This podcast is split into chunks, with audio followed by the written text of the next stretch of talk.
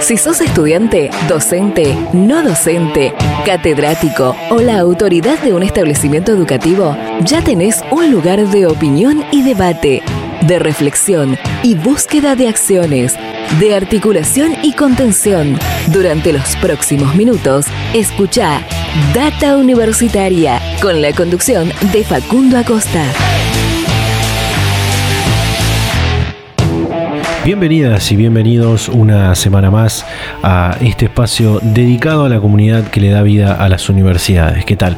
¿Cómo les va? Mi nombre es Facundo y los voy a estar acompañando durante esta próxima hora.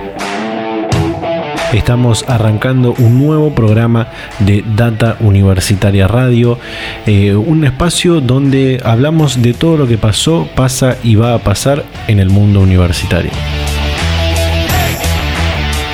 hoy el vigésimo octavo programa de Data Universitaria Radio, donde vamos a tener, vamos a hablar de muchas cosas, eh, de varias cosas.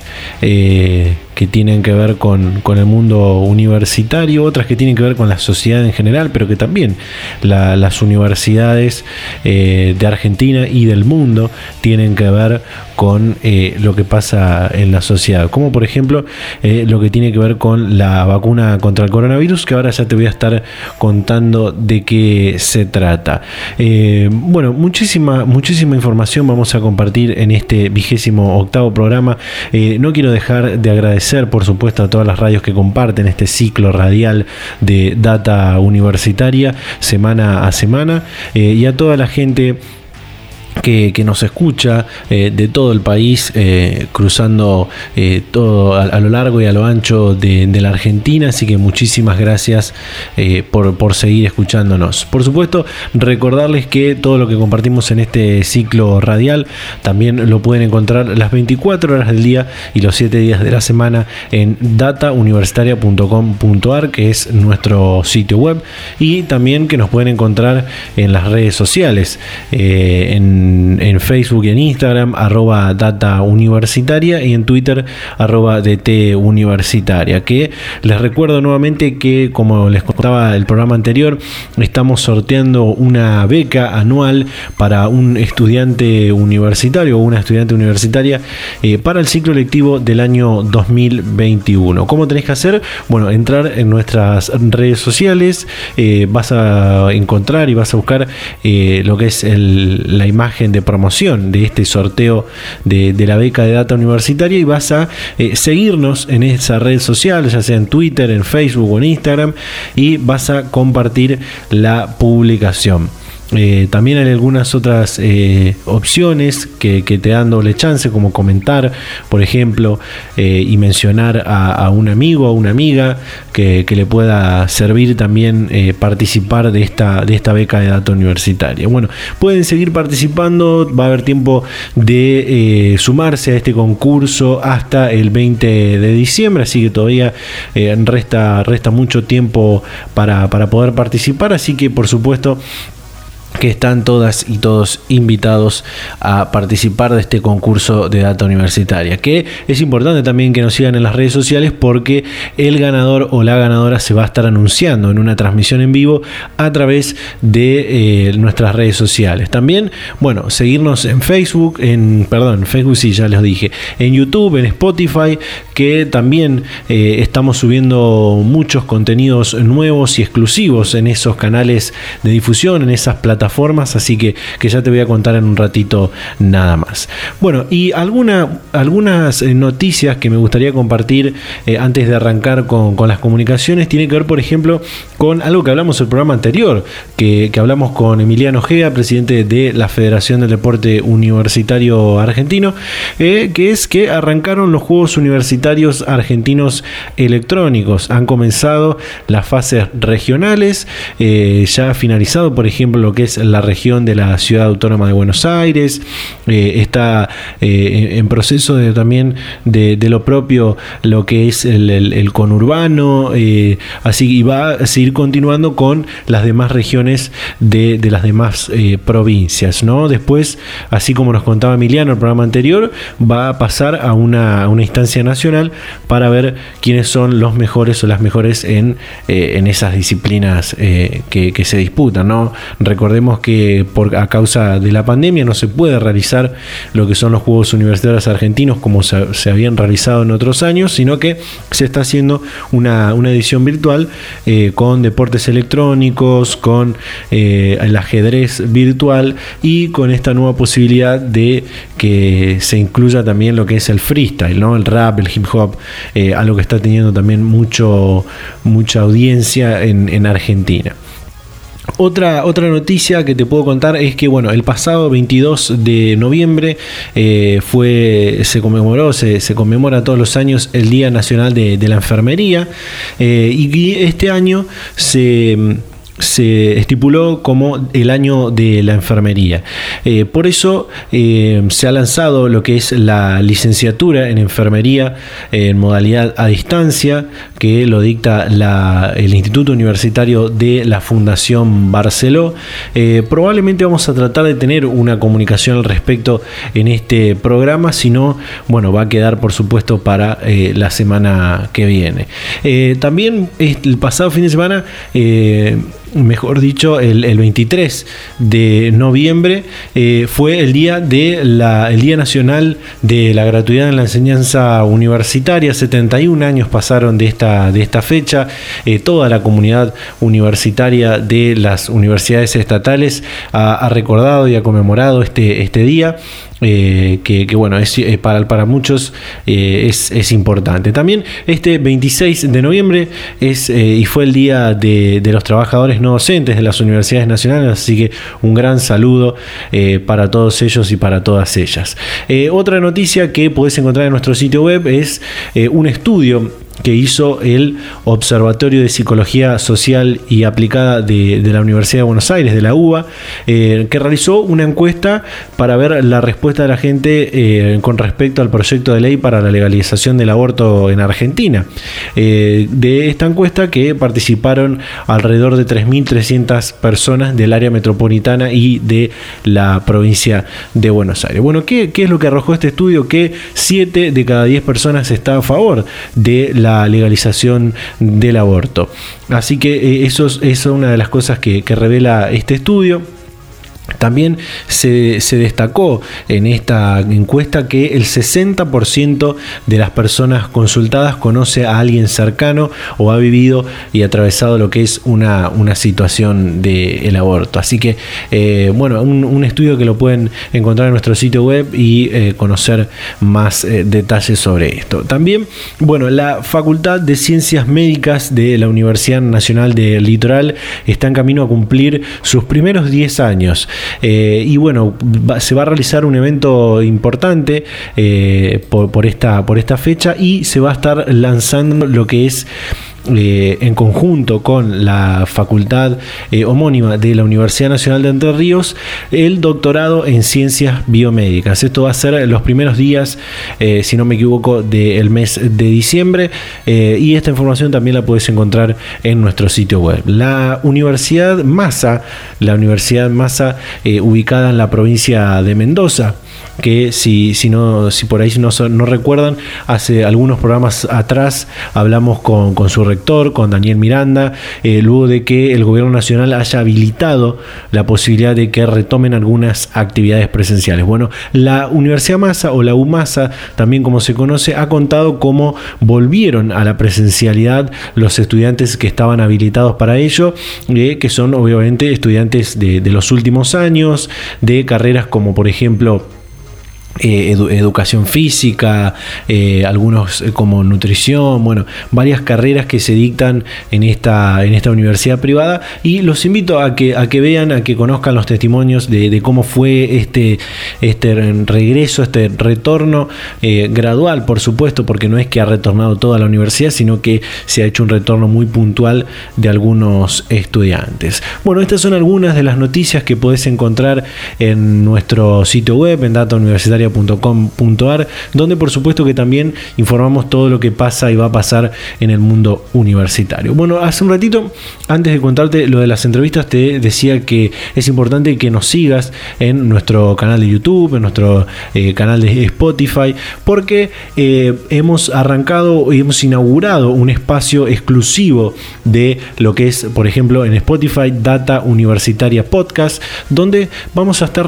realizando entrevistas exclusivas, charlas exclusivas para ese canal. Así que los invitamos a que nos sigan en Spotify. Eh, nos van a encontrar, por supuesto, como Data Universitaria donde también van a poder encontrar los programas, todos los programas anteriores y algunas otras entrevistas eh, que, hemos realizado, algunas entrevistas especiales.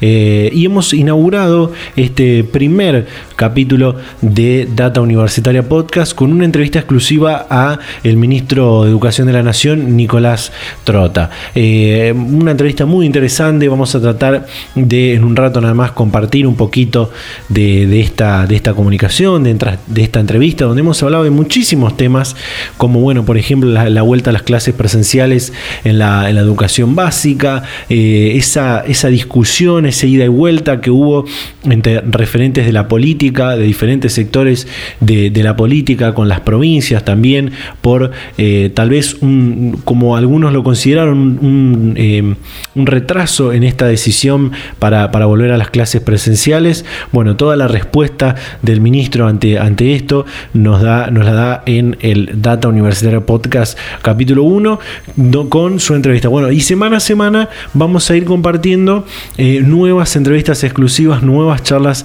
exclusivas en este canal de, Spotify con Data Universitaria Podcast. También en el canal de YouTube van a encontrar una entrevista audiovisual que le estamos realizando, que estamos realizando también, que hemos inaugurado, eh, donde en este primer capítulo hablamos con el rector Vamos a hablar con el rector de la Universidad Abierta Interamericana, también presidente del Consejo de Rectores de Universidades Privadas, Rodolfo de Vincenzi, que ha participado y ha pasado por este programa, por Data Universitaria Radio, hace ya mucho tiempo porque si mal no me equivoco fue eh, alrededor de los primeros programas de Data Universitaria Radio, eh, que también pueden revivir esta entrevista en, nuestro sitio web, en datauniversitaria.com.ar. Así que también una entrevista muy interesante en, YouTube.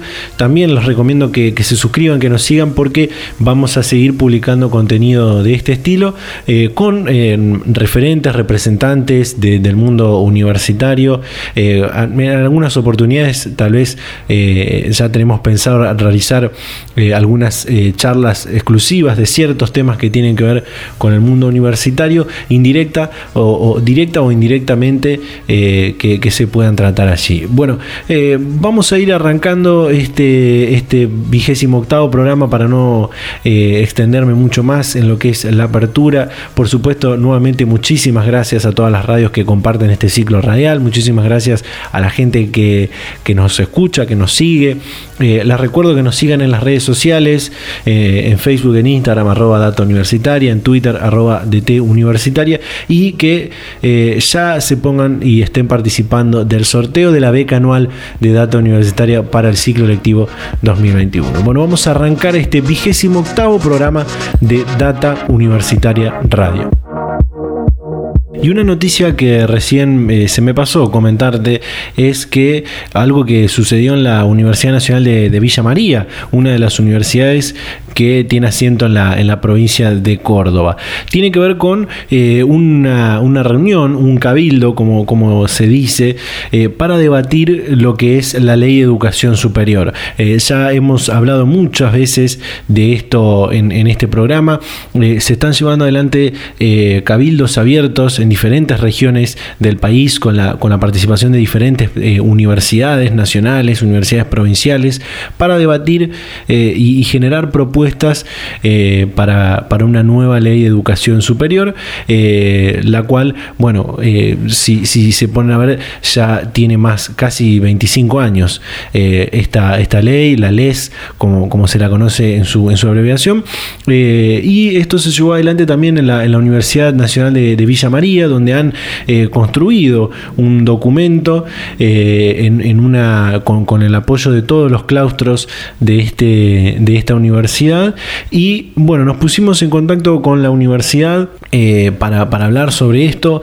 Eh, vamos a estar charlando porque ya está en línea para hablar con nosotros quien, quien fue elegido el director, el, coordinador, mejor dicho, de, esta, de, esta, de estas reuniones, de estas mesas de cabildo en la Universidad Nacional de Villa María. Él es docente de la universidad, es director eh, de desarrollo territorial. Le damos la bienvenida a Omar Barberis. Omar, ¿qué tal? ¿Cómo estás? Bienvenido a Data Universitaria. Bien, bueno, lo que queremos, lo, lo que motiva esta comunicación es que se llevó adelante un encuentro en la Universidad de Villa María donde se debatió la construcción de un borrador para modificar la ley de educación superior, previo a un cabildo que se va a realizar con otras eh, universidades cordobesas y también uno de, carácter nacional. ¿Qué, ¿Qué, conclusiones obtuvieron? Bueno, el cabildo surgió a partir de una inquietud de la Comisión Provincial una comisión con una conformación bastante horizontal que nos sugirió a las universidades públicas de la de la provincia de Córdoba y de la Universidad Provincial de la Universidad de Córdoba realizar una, un documento que permitiese aunar los criterios de las universidades que se concretaría y que se va a concretar este próximo día viernes a las 17 horas. A partir de eso, nuestro rector, el abogado Negretti, citó a una, un cabildo les, a un primer cabildo les, que yo coordiné y en el cual estuvimos representantes de los docentes, no docentes, estudiantes, graduados. A partir de ese encuentro, donde hubo un intercambio muy general, se decidió conformar una comisión para elaborar un borrador que luego se pondría a discusión. En esa comisión estuvo integrado no docente por parte de sus representantes, docentes, siempre por lo que son los gremios, docentes de unos y de otros, por la Federación de Estudiantes Universitarios y por el Centro de Graduados. En conjunto se trabajó una, un documento en base a propuestas que se realizaron por parte del gremio de los docentes que luego fue enriquecido fundamentalmente por los estudiantes y que fue puesto a consideración del conjunto de la comunidad universitaria el día de martes pasado, a las 18.30, en donde se hicieron algunos ajustes y se envió a la Comisión Provincial el documento de la universidad, que es una primera aproximación, es una problemática muy compleja, que se envió para que se incorpore al documento madre que será tratado el día viernes y mañana a las 17 y 30 horas también por mí. Eh, entre estos apuntes que conforman el documento de, la mesa de la Universidad de Villa María, hay uno que habla de la virtualización de la, educación y, de incorporar la, tecnología de, la información y la comunicación al proceso de, enseñanza-aprendizaje. Y además poder superar esta, brecha digital que existe y que la, y que la, la pandemia ha vislumbrado, ¿no?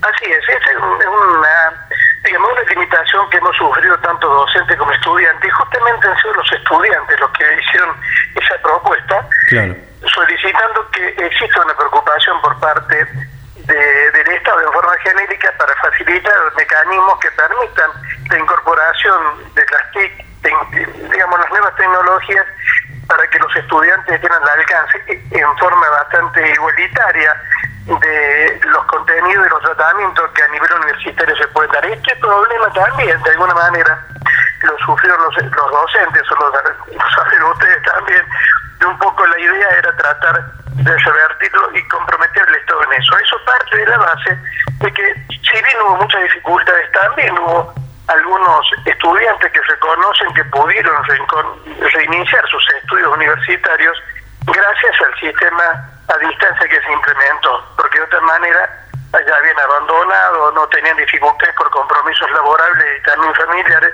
poder continuar con su carrera universitaria.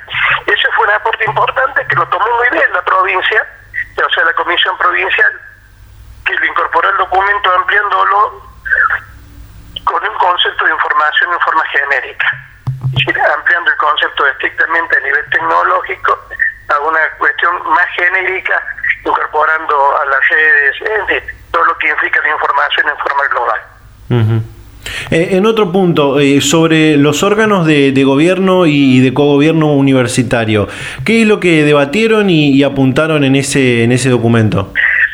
Pues ese documento afloró, digamos, lo que es un conflicto que se está dando y que no se resolvió, simplemente se pusieron las posturas nuevas que aparecen, especialmente motivadas por los por los estudiantes y también por los no docentes que piden un trato más justo en relación al nivel de representación en los consejos superiores. Y en esto un poco se, señala que tendría que haber una disminución del porcentaje que le corresponde a los docentes en beneficio de los otros claustros, tanto de estudiantes, docentes como, como de graduados. Eso, pues la discusión fue bastante, digamos, eh, acotada en cuanto a la presentación, no hubo una profundización en los fundamentos que llevarían a la modificación que se solicita o que se podría implementar, lo cual quedó postergado y pendiente para su tratamiento en las instancias posteriores que se van a dar en el Congreso a nivel provincial. Eh, se habla mucho en, esto de, la ley de educación superior, incluso en otras universidades y provincias se, ha planteado, que es el tema de la ciencia y la tecnología para el desarrollo regional y, local. ¿Cómo, ¿Cómo lo ven a esto? Bueno, hay que tener en cuenta en esto quizás dos cuestiones me parece importantes. Primero, que la primera universidad que nace articulada con el sistema de educación superior no universitario fue la Universidad de Villa María. Nosotros tenemos incorporado varios institutos de educación superior, el de lechería, por ejemplo, instituciones que tienen que ver con la formación en el área de las humanidades, que ellos se incorporan a la universidad y que la universidad reconoce parte del trayecto que los estudiantes realizan en los claustros no universitarios y se lo incorporan en las licenciaturas que luego eh, que van a aspirar y, que luego se reciben. Eso es un dato. La segunda cuestión es que tiene que ver con que la universidad nació muy comprometida con el medio. Una universidad que mm, la única carrera que en su momento tiene de tipo convencional es el de contador público, pero los restos son carreras como sociologías, este, como de ciencia política, desarrollo lo que es regional, que era la única, en su momento era la primera universidad que tenía estudio de grado en desarrollo lo que es regional. Está imbuido de una impronta muy de compromiso con el medio, con la selección, que a su vez fue la que lo creó, ¿no? Porque la Universidad de Villa María surge por un compromiso tanto de los niveles de educación privada como de educación pública, por parte de partidos políticos, tanto peronistas, radicales, eh, independientes, socialistas, vecinalistas, surge con una, una impronta y una motivación muy grande por parte de los mismos medios de comunicación de la ciudad de Villa María y la periferia, por, motivado también por los intendentes de distintas localidades que se veían beneficiadas por la creación de la universidad, en fin, eh, por católicos y protestantes y judíos y evangelistas. Es decir, fue la comunidad la que da origen a la Universidad Nacional de Villa María, por lo tanto tiene una impronta muy de compromiso con el medio. Esto hace que se haya puesto mucho, y tanto en los programas de estudio como en, el diseño metodológico, un gran compromiso de la universidad para responder a lo que el medio demanda. Tenga en cuenta usted también que la Universidad de Villa María tiene no solamente la sede Sino en Córdoba Capital, en Villa del Rosario, donde está la digamos, lo que es la carrera de ingeniería de medicina veterinaria más al norte del país. Tiene eh, también el, desarrollo en San Francisco, una sede en San Francisco y otra en Jesús María. Es decir, fue expandiéndose territorialmente para responder a demandas que otras universidades no satisfacían y que los municipios lo habían planteado. Entonces eso tiene mucho compromiso y mucha, mucha respuesta, a veces no en lo que se puede demandar. A veces nosotros hemos visto que hay más demanda a la universidad de lo que la universidad que tiene 25 años, este año no está cumpliendo, podría ofrecer, pero en eso tratamos de hacer vínculos con otras universidades que se lo pueden, no pueden dar. Eh, casi, casi en este mismo, mismo sentido, eh, en materia de, extensión universitaria, es una, es una acción fundamental y central que tienen las, las universidades. Desde la Universidad de Villa María se habla de la creación de un Consejo Social Universitario. ¿Qué, qué nos podría detallar sobre esto? La universidad en realidad tiene un consejo. La universidad desde los estatutos establece un consejo social que está conformado por instituciones del medio representantes de instituciones del medio que tratan de ayudar a la articulación, esta que estamos mencionando, y que eventualmente tiene que tener un representante en el Consejo Superior. Eso está establecido en el estatuto mismo de la universidad. Y esto un poco la, la, inquietud de extenderlo a otras realidades y profundizarlo. En, en, en la práctica ha funcionado, eh, pero ha funcionado en algunos casos muy también informalmente, por una dinámica muy ágil que tiene la universidad de vinculación con el medio. En eso eh, también, digamos, la formalidad fue superada por la informalidad y las redes vinculares que se fueron generando. Eh, al final de, este documento, de este borrador que han, que han concretado en la, en la Universidad de Villa María, se habla del fortalecimiento de las universidades estatales. ¿A qué hace referencia esto? Universidades estatales han sido clave para la evolución, el desarrollo y la consolidación con las limitaciones que esto implica de nuestro país. Y también eh, comprende eh, que la Universidad Argentina ha tenido, la Universidad Pública Argentina ha tenido incidencia en países vecinos, eh, peruanos, en Bolivia, en chilenos, que han visto como un referente ya desde lo que implicó en su momento la reforma del 18. Y creemos que la universidad que en los últimos años estuvo un poco abandonada, como la ciencia y la técnica, es fundamental que a pesar de las limitaciones que el Estado argentino está enfrentando frente al endeudamiento que tiene, es fundamental ver cómo se puede encarar su fortalecimiento, su potenciación y desarrollo. Y eso, un poco a eso apunta, ¿no? Sin perder, porque en esto hay una clave que se estuvo manejando en todo momento, de la discusión. No queremos que una reforma, digamos una nueva ley una reforma de ley que vuelva atrás con los logros obtenidos por parte del sistema universitario en cuanto a la gratuidad, en cuanto a la capacidad de incorporación amplia desde los distintos sectores sociales.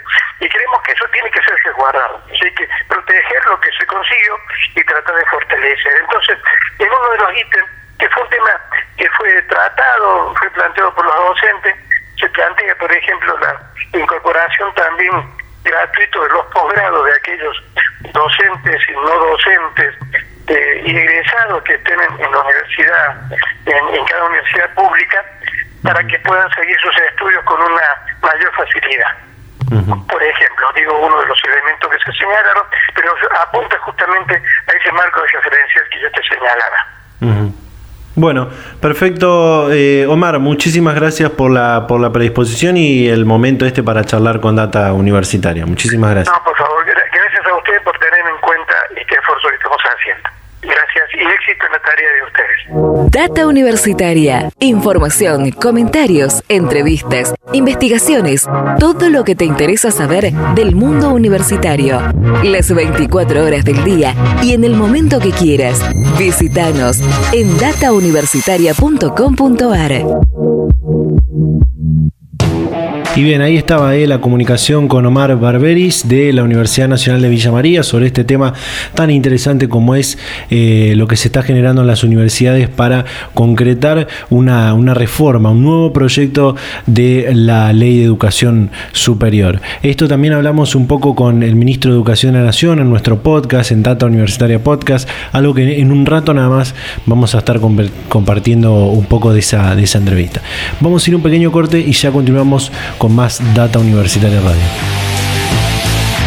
Si sos estudiante universitario y querés estar becado, presta atención. Data Universitaria becará a un estudiante de Argentina durante 2021. Solo tenés que participar del concurso a través de nuestras redes sociales. En Facebook e Instagram, arroba Data Universitaria. En Twitter, arroba DT Universitaria. Y las redes sociales de esta radio.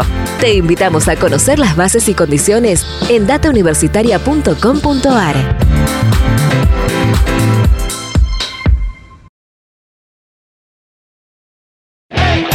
Seguimos con más Data Universitaria Radio. te recuerdo que estamos sorteando una beca para un estudiante universitario para el ciclo lectivo 2021. Eh, para participar nos tenés que seguir en nuestras redes sociales, en Facebook y en Instagram, arroba Data Universitaria, en Twitter, arroba DT Universitaria. Nos seguís, buscás la, promoción, la, imagen de promoción de la, de la beca y la compartís con tus amigos y con tus amigas.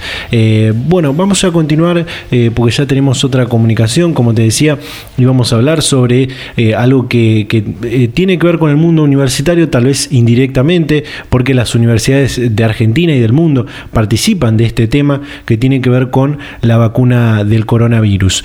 Eh, Vamos a hablar con eh, una, doctora de la Universidad Nacional de, La Plata, eh, la doctora Daniela Osbor, em, sobre bueno, todo esto que, te contaba recién. Así que desde ya le agradecemos muchísimas gracias por, por acceder a esta, a esta comunicación. Eh, doctora, ¿qué tal? ¿Cómo le va? Bienvenida. Buen día, ¿cómo andás? Bien, bueno, em, la, convocamos porque, bueno, le, pedimos a la Universidad de La Plata eh, con quién podemos hablar sobre las, eh, la vacuna del coronavirus o las vacunas del coronavirus y como hay una carrera mundial para obtener el desarrollo de la vacuna del COVID-19 con diferentes laboratorios y universidades del mundo que participan de eso, eh, cada una con diferentes composiciones, incluso algunas fueron comunicando su porcentaje de efectividad en los, en los últimos días. ¿Qué es lo que podemos saber sobre esta potencial efectividad de una vacuna, en este caso para el, coronavirus? Sí, eh, la problemática es del mundo porque es, hablamos de una pandemia, entonces está muy bien que buscar la, la respuesta a esto sea también desde muchos países, ¿no? Y entonces está bueno eh, que tengamos en eso tantos desarrollos de, vacunas en busca en búsqueda de, tener algo que nos permita controlar la enfermedad. Eh, y entonces así tenemos más de 200 candidatos vacunales eh, más de 160 están en el estadio de los estudios preclínicos que son los primeros que ahí es donde se evalúa eh, en los modelos animales seguridad y eficacia. Y después tenemos eh, casi 50 candidatos que están en las siguientes etapas que son las fases clínicas en humanos y de esas eh, de esos este, casi 50 tenemos 11 en la última etapa que es la fase clínica 3 y de esos 11 y ahí llegó tu pregunta, tenemos este cuatro que han eh, divulgado resultados de eficacia. Esa eficacia se evalúa eh, analizando, entre otras cosas, este, enfermedad en, grupos que no recibieron la vacuna y en grupos que recibieron la vacuna. Entonces, estos datos que están divulgando nos hablan de valores de eh, por encima del 90% en la, mayoría de los casos y eso implica que la mayoría de los enfermos fue detectado en eh, población no vacunada. Y estos datos son datos muy promisorios, muy alentadores, este y esto para decir, digamos, en base a qué, en base al conocimiento que tenemos sobre la eficacia de las vacunas que están incluidas en los calendarios nacionales de vacunación, que son variables y que algunas rondan alrededor del 80%, van del 80 al 97%, incluso hay vacunas del 60-70%. Eh, una de las que fue más comentada, incluso hasta, hasta criticada también, creo que más por, más por su origen que por lo que tiene que ver con, la vacuna, es la Sputnik 5, la vacuna de desarrollo ruso. Eh, preguntarle, eh, ¿qué puede decirnos de esta vacuna? ¿Es, prometedora? Esta vacuna, bueno, está atravesando las mismas estadios que las otras vacunas, como dijiste vos, fue criticada fundamentalmente por el origen eh, y creo que también con el, me parece que contribuyó a esa crítica al primer anuncio de la vacuna por el mismo presidente Putin, que fue más bien un posicionamiento y una cuestión publicitaria todavía no se habían divulgado eh, datos y entonces eso prestó también a que eh, la comunidad en general, incluso la ciencia, por no tener los datos como corresponde, criticara.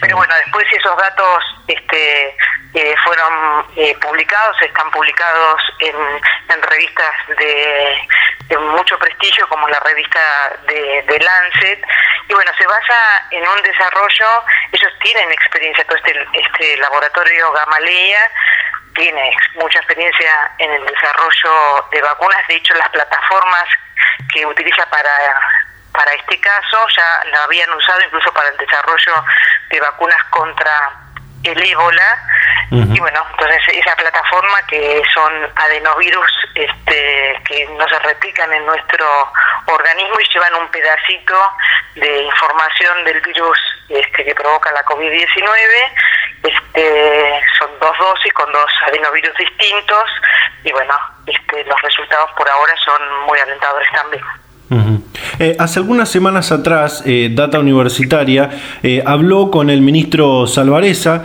y sobre la vacuna de Oxford y AstraZeneca nos decía que ya han transferido la tecnología al laboratorio argentino que, la va a estar produciendo. ¿Pudo obtener mayor información sobre, sobre esta vacuna? No, tenían la misma información en términos estos de que Map Science es la que se va a encargar de la producción esta del principio activo de la vacuna y luego eh, va a ser trasladada a México para eh, hacer la formulación final y, la, el envasado y, luego la, distribución. Y respecto a la eficacia también han reportado eh, datos que han ensayado dos estrategias distintas en esta fase clínica 3 eh, en, términos de dosificación, entonces usan en un caso para una población una dosis que ellos le dicen dosis completa para la primera y la segunda dosis y después también probaron, eh, en vez de usar eh, así dosis completa en la primera y en la segunda, lo que hicieron es usar la mitad de la dosis en, en la primera inmunización y la dosis completa en la segunda y ahí también evaluaron eficacia y vieron que el esquema que mejor les andaba era el de utilizar media dosis y después una, una dosis entera. Así que bueno, y en ese caso tuvieron un porcentaje de eficacia del 90% y en el caso de, la, de las dos dosis a dosis completa eh, tuvieron alrededor del 60, que si lo toman en conjunto tiene una eficacia del 70%, pero bueno, decidirán luego cuando avance un poco más la, la fase 3 cuál va a ser la estrategia a emplear. Eh, si bien esta, esta vacuna de Oxford se está desarrollando eh, a riesgo, como se dice en la, ciencia y la tecnología, eh, desde el gobierno tienen mucha esperanza y mucha fe en este, en este desarrollo. sí, en realidad lo que se desarrolla a riesgo por esto, que se produzca, ¿no? que se produzca antes de que el resultado de la fase 3 este punto intermedio esté. esto lo están haciendo no solamente eh, este laboratorio, sino los otros laboratorios por la gravedad de, la pandemia, ¿no? por la emergencia sanitaria, que la idea es tratar de acortar todo el tiempo que sea posible. Entonces, las fábricas ya están produciendo sin todavía tener eh, la aprobación de este punto intermedio eh, por parte de los entes reguladores para que una vez que los aprueben ya tener las dosis este, producidas, eh, porque la cantidad que se va a necesitar como decíamos hoy, que como es una pandemia y nos atraviesa a todos los países, es enorme. Entonces, es muy importante que, las empresas estén eh, produciendo de antemano. Eh, en este sentido y, teniendo en cuenta toda esta, esta puja geopolítica que hay con respecto a la vacuna, con, bueno, con Rusia, con China, eh, Estados Unidos, eh, ¿cómo está posicionada Argentina en el mundo con respecto a la posibilidad de tener una vacuna contra el COVID-19 en el 2021? ¿Cómo, cómo cree?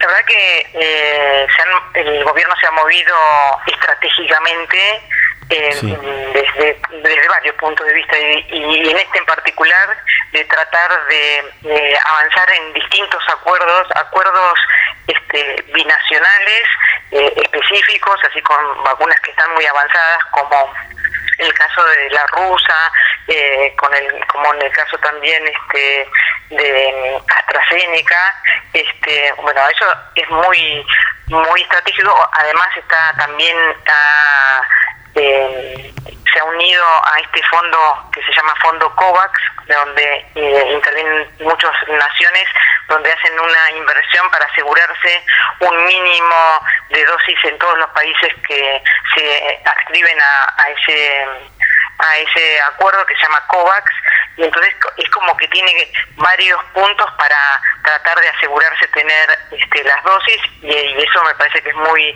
muy estratégico. Eh, se habló desde, en este sentido, se habló desde el gobierno nacional sobre la posibilidad de comenzar a vacunar en el próximo mes de enero. ¿Crees que esto puede ser posible o es eh, medio apresurado? O sea, me parece que sí se están preparando para eh, hacer esta campaña de vacunación que va a ser este, histórica por la cantidad de individuos que hay que vacunar en un tiempo muy corto.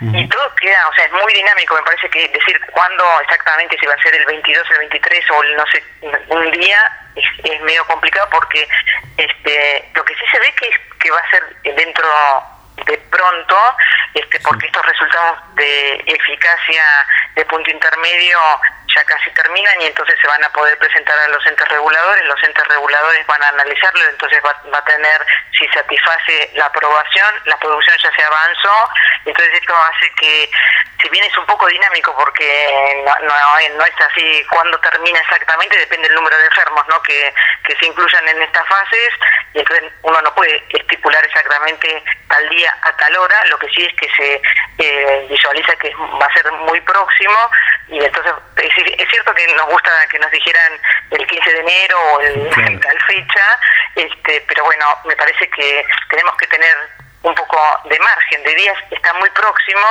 y con que nos digan que va a ser este el primer cuatrimestre, yo creo que es un logro este tremendo este para para todo lo que significa desarrollos de vacunas y, demás, va a ser un logro este tremendo. Y Argentina también en esto, en, en, todo lo que es la planificación de lo que va a ser la campaña de vacunación, ya viene trabajando por esto, por la magnitud de lo, de lo que es esta, de esta campaña, ¿no? Eh, con toda esta, esta posibilidad y, en rasgos generales, sin hacer hincapié en, un, en un solo desarrollo, digamos, eh, porque me habló de dosificación, me habló de, algunas dosis de, ciertos desarrollos. Eh, ¿cuántas, ¿Cuántas dosis necesitaría una persona para tener esa inmunidad contra, contra el COVID-19?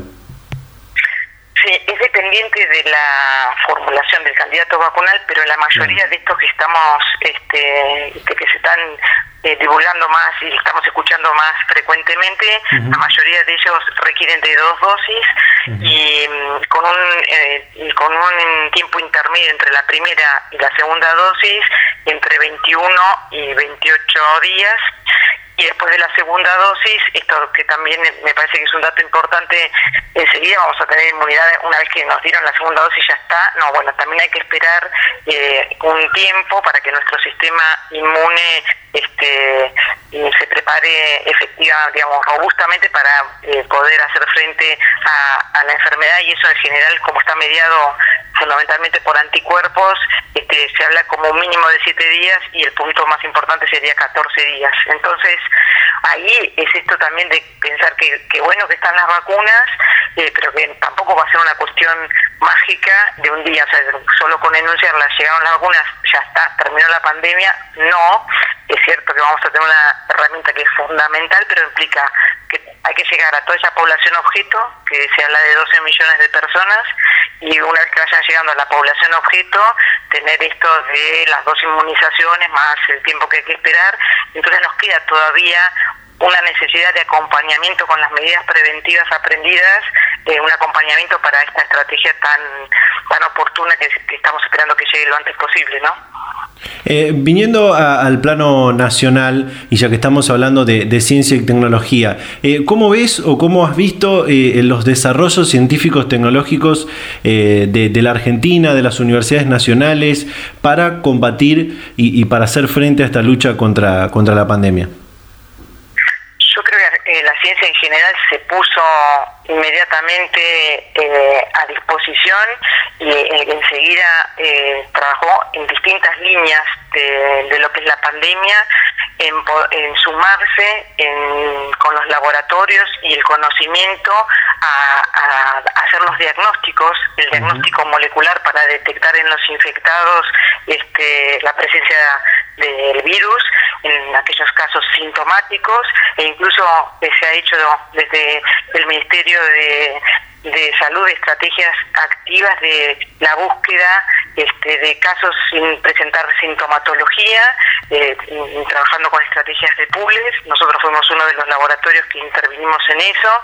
Después se desarrollaron kits diagnósticos, este, tanto eh, asociados haciendo sinergia parte pública privada, este, pero intervinieron eh, en forma considerada eh, laboratorios donde trabajan científicos, eh, también eh, metodologías para hacer las búsquedas y, y, hacer evaluaciones de cómo va la epidemiología a través de metodologías que implican en la evaluación de títulos de anticuerpos en la población. Después también se evaluaron una serie de, de tratamientos a ver si podían ser efectivos o no. También intervinieron muchos en, lo que son las fases clínicas de, del desarrollo de vacunas y también hay eh, en, estadios un poco más tempranos eh, desarrollos de vacunas en nuestro país. Así que se ha hecho un montón. También otra cosa que se está trabajando es en la evaluación de los genomas de lo que está circulando, eh, de los virus que están circulando en nuestro país a través de un proyecto eh, nacional este, de que lo que busca es esto, aislar al, al, virus en términos de poder detectar eh, cuál es la secuencia y hacer comparaciones en nuestro país con las secuencias de, que también están reportando en otros países a través de un proyecto liderado por la doctora Mariana Viegas.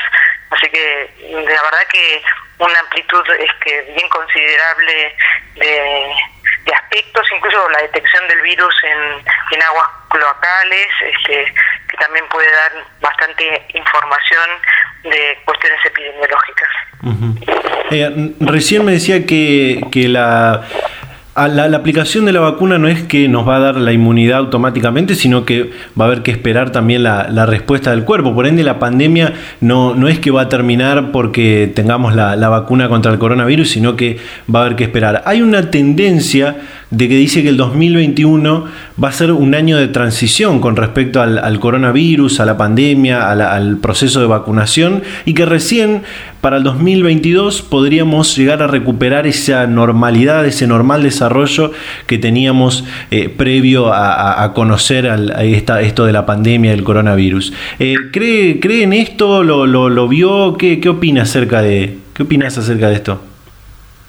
Tener eh, esta herramienta, las vacunas realmente nos va a permitir el, cambio de la situación, ¿no? Una herramienta que sin enfermarnos nos va a dar este eh, la posibilidad de prevenir eh, que nos que nos enfermemos. Así que eso ya es un cambio este fundamental y entonces vamos a, a con estas inmunizaciones que van a hacer en población, mucha población, vamos a poder tener una reducción de la circulación del virus, vamos a poder contar con esta famosa inmunidad de rebaño y entonces sí vamos a estar en, otra página este, distinta.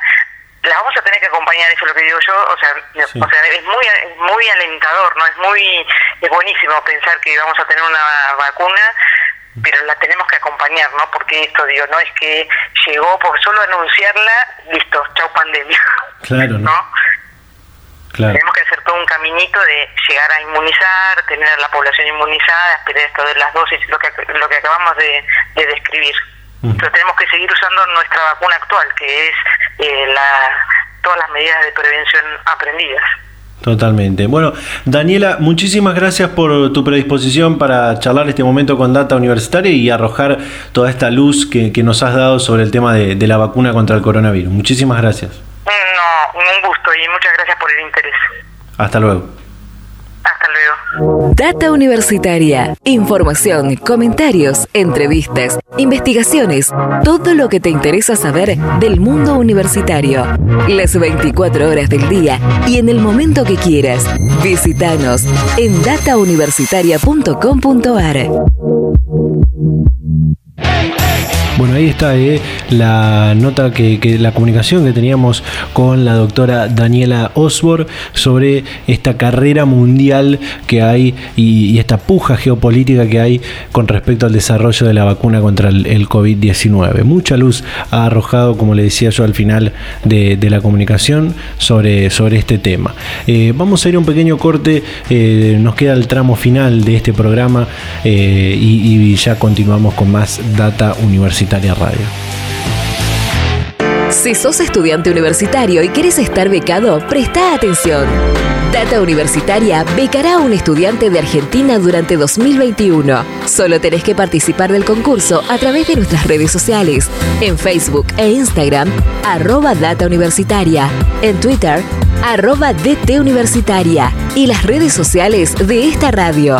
Te invitamos a conocer las bases y condiciones en datauniversitaria.com.ar. Continuamos en Data Universitaria Radio.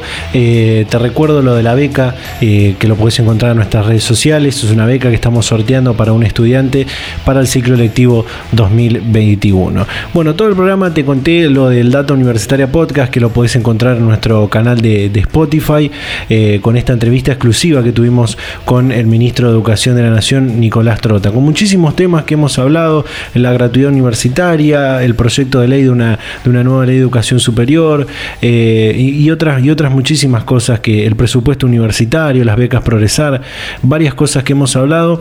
Eh, vamos a compartir este pequeño fragmento de lo que fue la, entrevista que podéis encontrar en Spotify de el Data Universitaria Podcast. Compartimos. Cada 22 de noviembre se recuerda como el Día Nacional de la Gratuidad en la Enseñanza Universitaria, algo que posiciona el sistema educativo argentino como único, entre otros, por este acceso gratuito y masivo a la educación superior universitaria. En ese sentido, eh, si bien es necesaria esta, esta gratuidad, ¿es suficiente? Bueno, creo que es un paso fundamental para, para permitir que tengamos el sistema universitario más democrático en cuanto a su acceso en toda América Latina. Por supuesto que hay que seguir profundizando las instancias de acompañamiento, el enorme desafío que tenemos de mejorar los indicadores de terminalidad en tiempo de nuestra escuela secundaria para permitir también en ese sentido profundizar la diversidad de realidades sociales, de trayectorias educativas nuestros estudiantes y seguir profundizando todo el acompañamiento pedagógico en el propio sistema universitario, tan diverso, de realidades individuales tan distintas.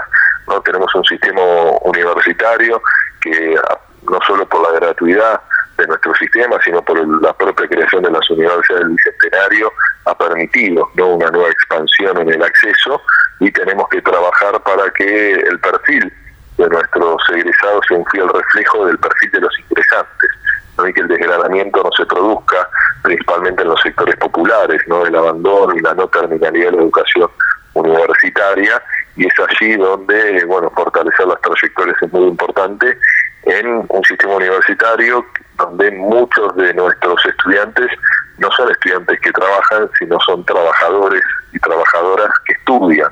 Entonces ahí tenemos que tener también un desafío de seguir fortaleciendo la, presencia en nuestro sistema universitario. Eh, a principios de, este año, el, presidente Fernández había manifestado la posibilidad de construir una nueva ley de educación superior y luego de esto se comenzaron a realizar en cada región del país eh, debates en este, en este sentido. ¿Sigue estando en, la agenda eh, reformar o reemplazar la ley de educación superior? Está en la agenda, nosotros creemos que tiene que ser una construcción colectiva, que tiene que ser una construcción que transite los distintos claustros de la universidad. Este año ha sido muy difícil en el marco del distanciamiento físico de la, de la pandemia, profundizar ese debate. Esperemos que en el 2021 podamos desplegarlo a lo largo de todo el sistema universitario argentino. ¿Cuáles, ¿Cuáles podrían ser para usted algunos puntos que deberían ser eh, prioritarios a la hora de pensar una nueva ley de educación superior? Bueno, en la línea de lo que estuvimos conversando, ¿no? Por un lado, cómo fortalecemos el sistema universitario, cómo garantizamos su financiamiento, cómo logramos profundizar la democratización de acceso, la terminalidad, mejorar los indicadores de terminalidad de los estudios universitarios, fortalecer los procesos de transferencia, de, todo lo relacionado a la investigación y el desarrollo del ciudadano de nuestras aulas, instancias que permitan profundizar el protagonismo de nuestro sistema universitario en el desarrollo de cada una de las regiones donde están emplazadas cada, cada una de las universidades. Pero bueno, también creemos que ese debate es un debate que tiene que llevarse adelante a partir también de la propuesta de cada uno de los, de los actores del sistema educativo.